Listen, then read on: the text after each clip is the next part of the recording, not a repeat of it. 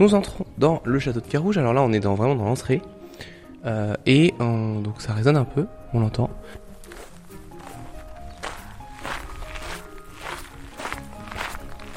Est-ce que vous de vous présenter? Voilà, ben Noël Pasquier, euh, jardinier euh, ici au château de Carouge. euh, voilà, depuis euh, 1900. Je suis arrivé le 3 décembre 1984 ici à Carouge. Vous êtes, vous faites presque partie des meubles. Voilà, je suis des plus anciens. Et là, on est donc là, on est euh, dans la dans la cour de- du château de Carouge. Euh, et vous allez nous faire un peu visiter le- l'extérieur. Vous êtes arrivé par le, le- le pavillon d'entrée, là, le, le Châtelet, hein, euh, Renaissance, hein, un des premiers euh, pavillons d'entrée de cette époque. Vous arrivez euh, de, tout ce Châtelet et vous pouvez avancer, vous découvrez le château. Alors on arrive dans, dans ce château. Et tout de suite, on est euh, à côté des douves. Oui, voilà, c'est euh, le, château est en- entouré de, de douves et euh, il y a un accès dans la cour intérieure, se fait par un, un pont qui était à l'origine un pont, un pont-levis. qui- qui a perdu sa qualité de pont-levis à la Renaissance quand c'est devenu un, un château de plaisance. sa construction, eh ben, c'est euh, la fin 14e. euh, donc euh, à cette époque-là, il y avait euh, le donjon, des remparts autour et euh, deux petites tours euh, à l'arrière. Et euh, donc, bah, au fil des, des siècles, euh, c'est passé d'un château de défense à une à une comment une résidence. euh.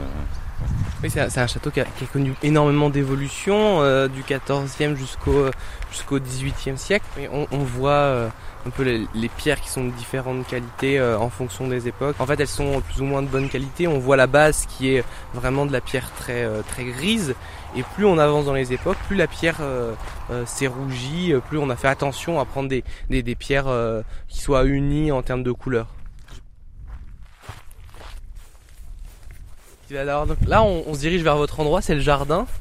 Alors vous, êtes, vous, disiez que c'était un, un jardin qui, a- qui a- qui avait été remarquable à l'époque où, où, où il a commencé à être fait. Oui, sur un, sur un plan de 1711, on, on voit le, le jardin euh, avec euh, des broderies euh, de buis, d'ifs, que- différents de ce qu'on peut voir là aujourd'hui. Puis, comment c'était quand, quand vous êtes arrivé euh, dans les années 80 Comment il était ce jardin? Ce jardin, eh ben, il était dans la même configuration, mais euh, les, allées étaient en, euh, terre battue et euh, pas facile d'entretien. Et, les rosiers, eh ben, c'est moi qui les ai plantés en, arrivant ben, en, 80, en 84. Alors justement, on voit des rosiers. Euh, Est-ce que vous pouvez nous présenter un peu votre jardin, vos, plantes euh, que vous entretenez au quotidien Eh ben ici vous avez, euh, ben, on voit le, parterre euh, donc est agrémenté de, quatre ifs euh, euh, pyramidaux en cône, qu'on appelle taupières. À l'intérieur des, des- des massifs, nous avons en premier plan des rosiers. des rosiers des variétés anciennes et euh, pour tour eh ben, les rosiers classiques euh, les plus récents sont, euh, ce sont ceux à l'arrière du, du petit parterre où là ils ont été plantés euh, euh, il y a deux ans. C'est quoi une journée euh, Enfin, c'est quoi votre, votre quotidien Une journée, euh, une, une journée type ici? Alors la journée commence à 8 heures. Euh, voilà, je, je fais le tour euh, du, du parc euh, pour voir s'il n'y a pas eu de, de- de soucis euh, pendant, la, pendant la nuit. Euh, en ce moment, je commence par, les, par les arrosages, arrosage des, justement de ces, de ces rosiers. Nous avons planté aussi dans, au, au centre des, des massifs des, des dahlias, donc euh, qui demandent euh, de l'eau. Et euh, donc ça c'est le travail du, matin. Et puis bah, selon les besoins dans la journée, euh, et ben c'est du on fait du désherbage. Je fais du désherbage d'allées, tonte de pelouse et, et aussi euh, taille de, de haies. Alors les gens aux alentours euh, profitent de l'ouverture euh, toute l'année du château pour se balader. Il y a quelques personnes qui sont venues aussi aujourd'hui euh, se promener avec leurs chiens ici. Ouais, Serge, un habitant de Carouge euh, qui apprécie euh, particulièrement le parc du château et le château. Quoi. Un coin euh, sympa de notre commune à Carouge où il fait bon se balader, euh, aussi bien en rando pédestre que euh, aussi en cyclo, vélo, euh, de façon à bien, euh, bien profiter de cette belle région que nous avons à disposition et que nous préservons. Et puis aussi euh, pour rencontrer les personnels du château qui font attention à cet environnement et qu'on apprécie particulièrement. Vous, êtes, venu vous balader avec, avec votre, votre, chien. c'est- un, un bon endroit pour se balader ici? Oui, ouais, carrément, ouais, on est dans le parc naturel là, donc il faut vraiment euh, en profiter, de visiter, ça vaut vraiment le coup de passer, de s'y arrêter. Ouais. Et C'est un motif de fierté? Euh, de vivre dans notre région, ouais. Ouais, ouais, une belle région préservée, euh, avec encore un peu de verdure, euh, et accessible à tout le monde. Ouais.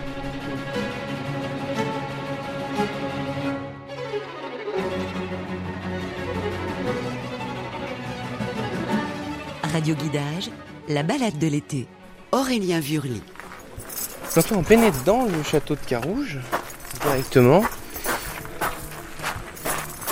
On va rentrer à l'intérieur. On va prendre vite de service.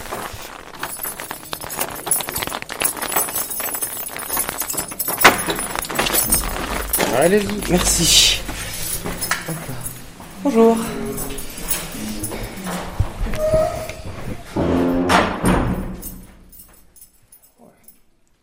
Alors on a pénétré à l'intérieur du château, on est avec Hervé Yanou, l'administrateur du château. Et là on est entré directement dans les cuisines.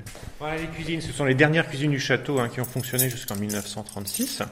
Voilà, ça fait partie des, euh, euh, des choses attendues par les visiteurs euh, dans, le monument parce qu'ils aiment bien plonger dans la vie, euh, la vie des demeures d'autrefois, des grandes demeures, des grandes familles. Et, euh, et donc au-dessus on a la salle à manger où la table est dressée. Ici c'est là où on préparait, euh, on préparait les repas. Fort cachet ici qui se dégage avec beaucoup de légumes, euh, je vois. On Ouais. n'était pas très viande Euh, si si, alors là on a mis les légumes, la viande est déjà servie dans la salle à manger, mais on va aller la voir après. Ah, on n'est pas seul, il y a, des, il y a aussi des, il y a aussi des, des visiteurs euh, lambda qui, des visiteurs qui visitent. Euh, est-ce que rapidement vous pouvez vous présenter? Alors moi je suis Thierry, je suis un ami de Dany et de sa famille là qui est avec ses petits enfants ici. Moi je viens du Berry. Et vous- comment vous avez entendu parler du château? Euh, par mon ami euh, Dany euh, ici présente qui habite à Lançon. Et, euh, et qu'est-ce que, enfin, qu'est-ce que vous trouvez dans ce château Est-ce que, est-ce que la visite vous plaît? Alors oui, la, la visite, moi j'aime bien les visites, puis je trouve que c'est bien expliqué. Et puis si, euh, sinon dans le château en lui-même, euh, je trouve c'est magnifique, c'est bien expliqué. Là, on est dans la cuisine, donc avec une, batterie de cuisine, en, enfin d'articles ménagers en cuivre qui est, impressionnant. Euh, et puis ce château, il est joli, il est original, euh, avec ce mélange de, briques, de, pierres. Euh, on a une belle vue. il y a les jardins, il y a une partie de jardin à la française qui est, qui est bien présentée. Moi, j'ai plaisir à, à circuler ici. Radio Guidage, RCF. Le château. Je reviens.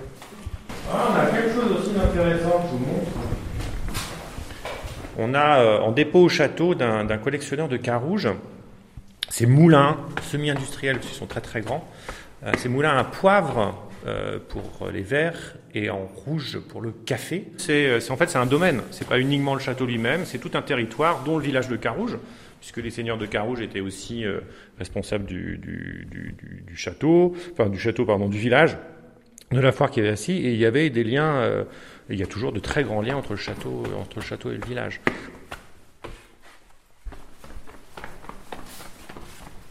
On est passé dans la salle à manger, qui a été installée ici à la fin du, du XVIIIe siècle.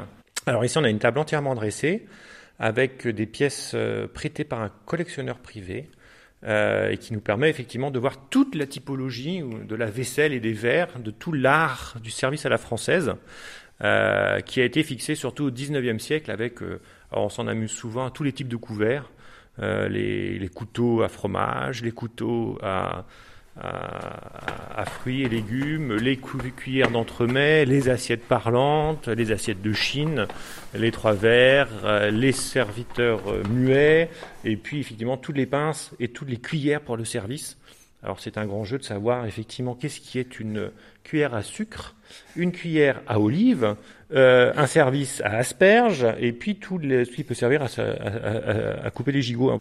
Et puis on va jusqu'au dessert et puis même au-delà, puisque là-bas on a euh, les tasses à café, qu'on appelle les litrons, qui datent du XVIIIe siècle. Alors il faut savoir qu'à l'époque, on ne faisait pas des services de 12 tasses comme aujourd'hui, mais chaque tasse était unique.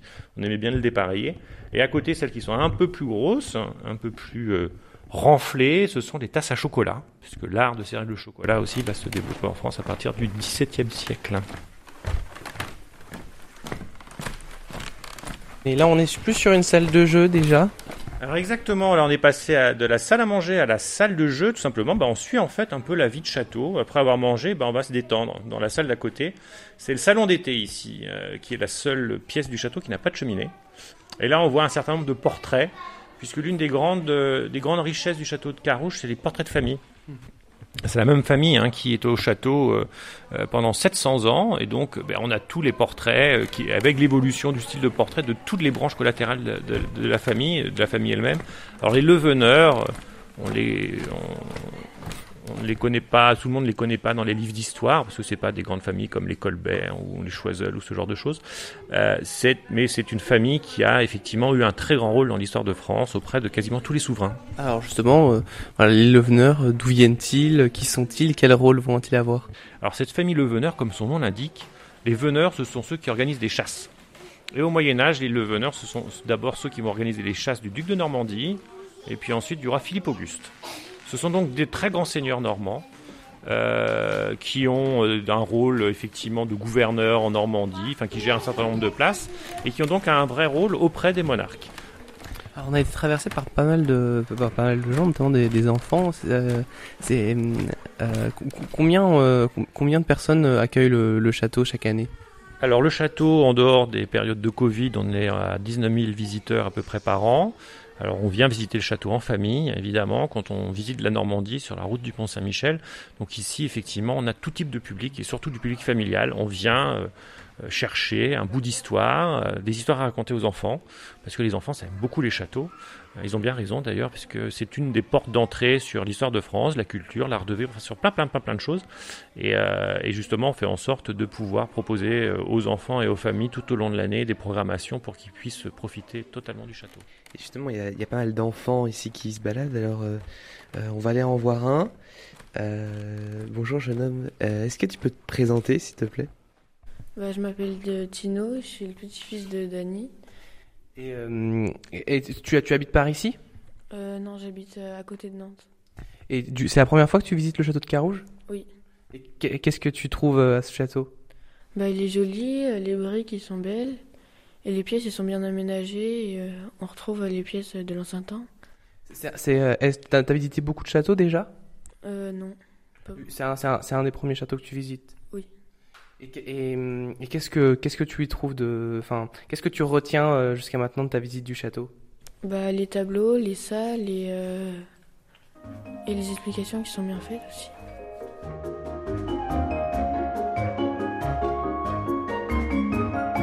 Radio Guidage, la balade de l'été.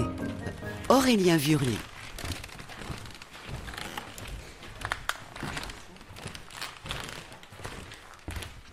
A deux types de parquets ici. Vous avez le parquet Versailles qui se trouve là-bas dans la grande cheminée et le parquet Chantilly. Alors ça, c'est aussi c'est un grand jeu pour, euh, pour nous et pour les visiteurs, c'est de, de faire remarquer comment évoluent le- le- les parquets à travers les âges et à, à travers le goût et le style. Le parquet Versailles, c'est celui effectivement le grand parquet euh, du XVIIe siècle et du XVIIIe siècle qu'on trouve à Versailles, mais dans toutes les grandes demeures. Et celui de Chantilly est un peu avant, donc en fait le jeu de bois sur les boiseries est un peu différent. Hein, c'est des, des, parquets cloisonnés, mais qui sont effectivement qu'on retrouve dans, dans un certain nombre de châteaux et qui amusent toujours les visiteurs de faire euh, cette différence. Alors, euh, chers auditeurs, je vous, je vous conseille, conseille d'essayer de, de deviner quel parquet et quel parquet en fonction de, du son.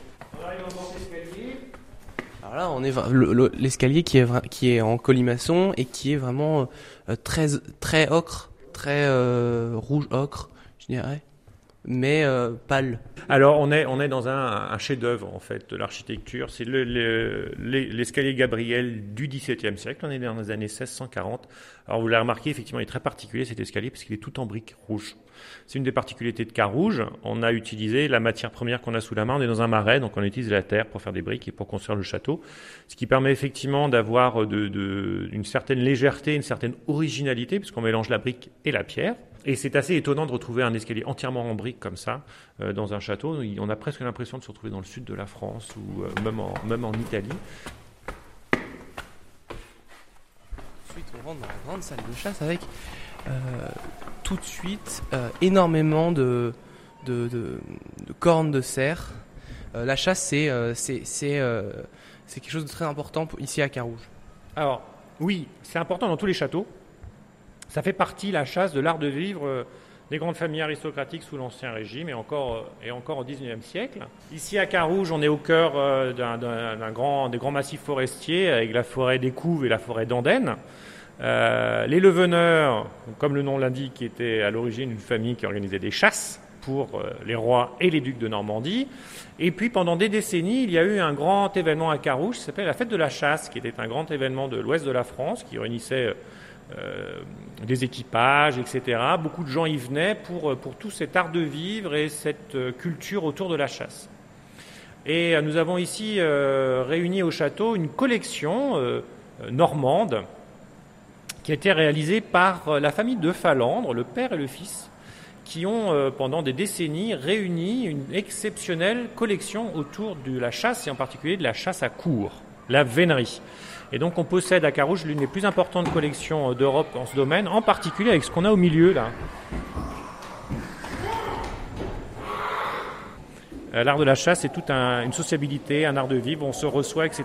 Et les équipages de chasse, à cours sont organisés, hiérarchisés, et on a une tenue quand on chasse à cours. Alors on a tous vu ça, hein, c'est très élégant, très beau. euh, euh, et la pièce importante de ces tenues, ce sont le bouton. Chaque équipage de, chasse, donc un équipage, un, un groupe qui chasse à court, a son propre bouton. Alors quand vous êtes accepté dans un équipage, vous avez le droit d'aller faire frapper votre bouton pour le mettre sur votre tenue. Et donc chaque équipage fait réaliser un bouton par un artiste ou par un orfèvre, etc. Euh, et euh, ces boutons sont devenus, un, le nom de ceux qui appartiennent à un équipage. On dit qu'on est bouton de tel ou tel équipage. Et ensuite, un élément de collection particulièrement prisé. Et au château, on en possède en tout plus de 5000 pièces. Et là, devant vous, vous avez la vitrine dédiée à l'île de France, mais qui est exceptionnelle. Pourquoi? Parce que celui qui a euh, mis en forme les, codes de la vénerie en France, c'est Louis XIV. Et on a ici le bouton de l'équipage de Louis XIV qui date de 1679. Et si vous faites toute la ligne, vous avez toutes les familles régnantes et toutes les grandes familles euh, royales ou liées à la famille royale, les branches collatérales qui, sont, qui ont leurs équipages et qui sont ici euh, réunis. Les boutons qui sont de taille variable, qui sont entre un tour entre le pouce et l'index, jusqu'à la taille du, bout du pouce pour les, plus petites, et qui euh, ont chacun un, euh, un animal brodé. Alors c'est souvent des cerfs ici, il y a des corps de chasse, il y a des sangliers qui sont dessinés dessus, euh, il y a des pattes de cerf. Pour les familles royales, ici le duc d'Orléans, il y a des références à la royauté, donc les, fleurs de lys, des, boutons qui rappellent la chasse et qui permettent de, de s'identifier à un équipage. Alors on avance, alors on passe dans une autre pièce où il faut se baisser un petit peu. Euh, On est dans des, dans des anciennes resserres. voilà. Et on arrive sur des, euh, sur, sur des animaux empaillés. On a l'une des stars du château, c'est le loup. On est dans la salle du loup, et donc on possède effectivement euh, ce, ce loup taxidermé euh, qui monte les crocs et qui est en position de défense. Donc on a voulu le, le conserver euh, effectivement comme à la fin de la chasse où il se retrouve coincé par, euh, par les chiens en particulier. Alors ce loup, il a une histoire. C'est euh, le dernier loup chassé à court en France en 1914, en juillet 1914, donc juste avant le déclenchement de la Première Guerre mondiale. Alors il n'a pas été chassé en Normandie, il a été chassé dans le, dans, le Berry, et, euh, les maîtres d'équipage ont raconté cette histoire de chasse dans, dans, euh, dans des revues spécialisées de vénerie dans les années, dans les années 1950, ce qui nous a permis de reconstituer l'histoire de cette pièce rarissime. Alors elle est rare parce qu'effectivement C'est un animal qui a malheureusement été chassé. Le dernier loup en France chassé était chassé au fusil avant, avant la Seconde Guerre mondiale et ensuite parce que les méthodes de taxidermie, c'est-à-dire de conservation de ces animaux, euh, et là est très ancienne. Hein. on ne peut pas y toucher, c'est pour ça qu'il a une, cloche tout autour, contrairement à d'autres animaux qui n'ont pas, c'est que on, conservait la, fourrure avec du cyanure. Donc c'est empoisonné. Si vous les touchez trop, vous risquez d'avoir quelques problèmes. Euh, et donc effectivement, c'est extrêmement. Et puis on a une porte, euh, une baie plus exactement, elle qui est très médiévale euh, et qui est un peu étrange ici, mais elle marque l'ancienne entrée de la chapelle du château. Et donc là se trouvait en fait la chapelle, ce qu'on appelle la chapelle qui était un oratoire, parce que la chapelle du château, elle existe toujours. C'est la chapelle des chanoines et qui se trouve euh, un peu, un peu, un peu derrière là-bas au niveau de euh, la maison du parc, puisque c'est le siège aujourd'hui du parc naturel régional Normandie-Maine, et donc c'était la chanoinerie du château, et en fait la, la grande chapelle du château se trouve là-bas avec le tombeau de la famille d'ailleurs. Donc c'est un très très beau lieu à visiter.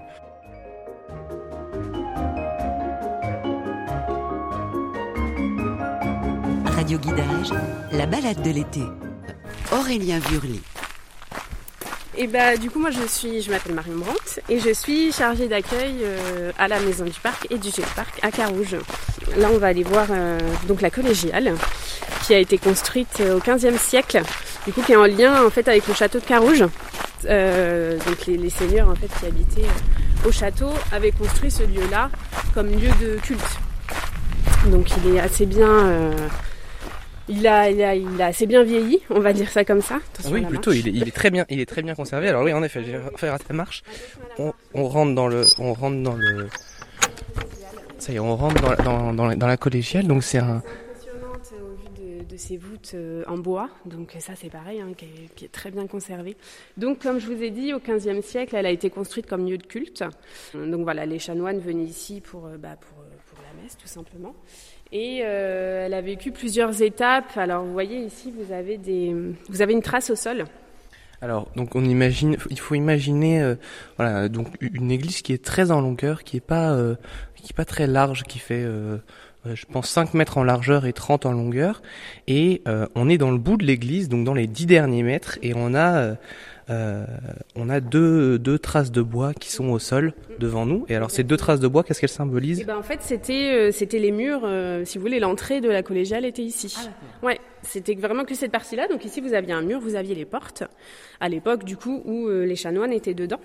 Et par la suite, elle a vécu plusieurs voilà plusieurs plusieurs histoires, on va dire ça comme ça.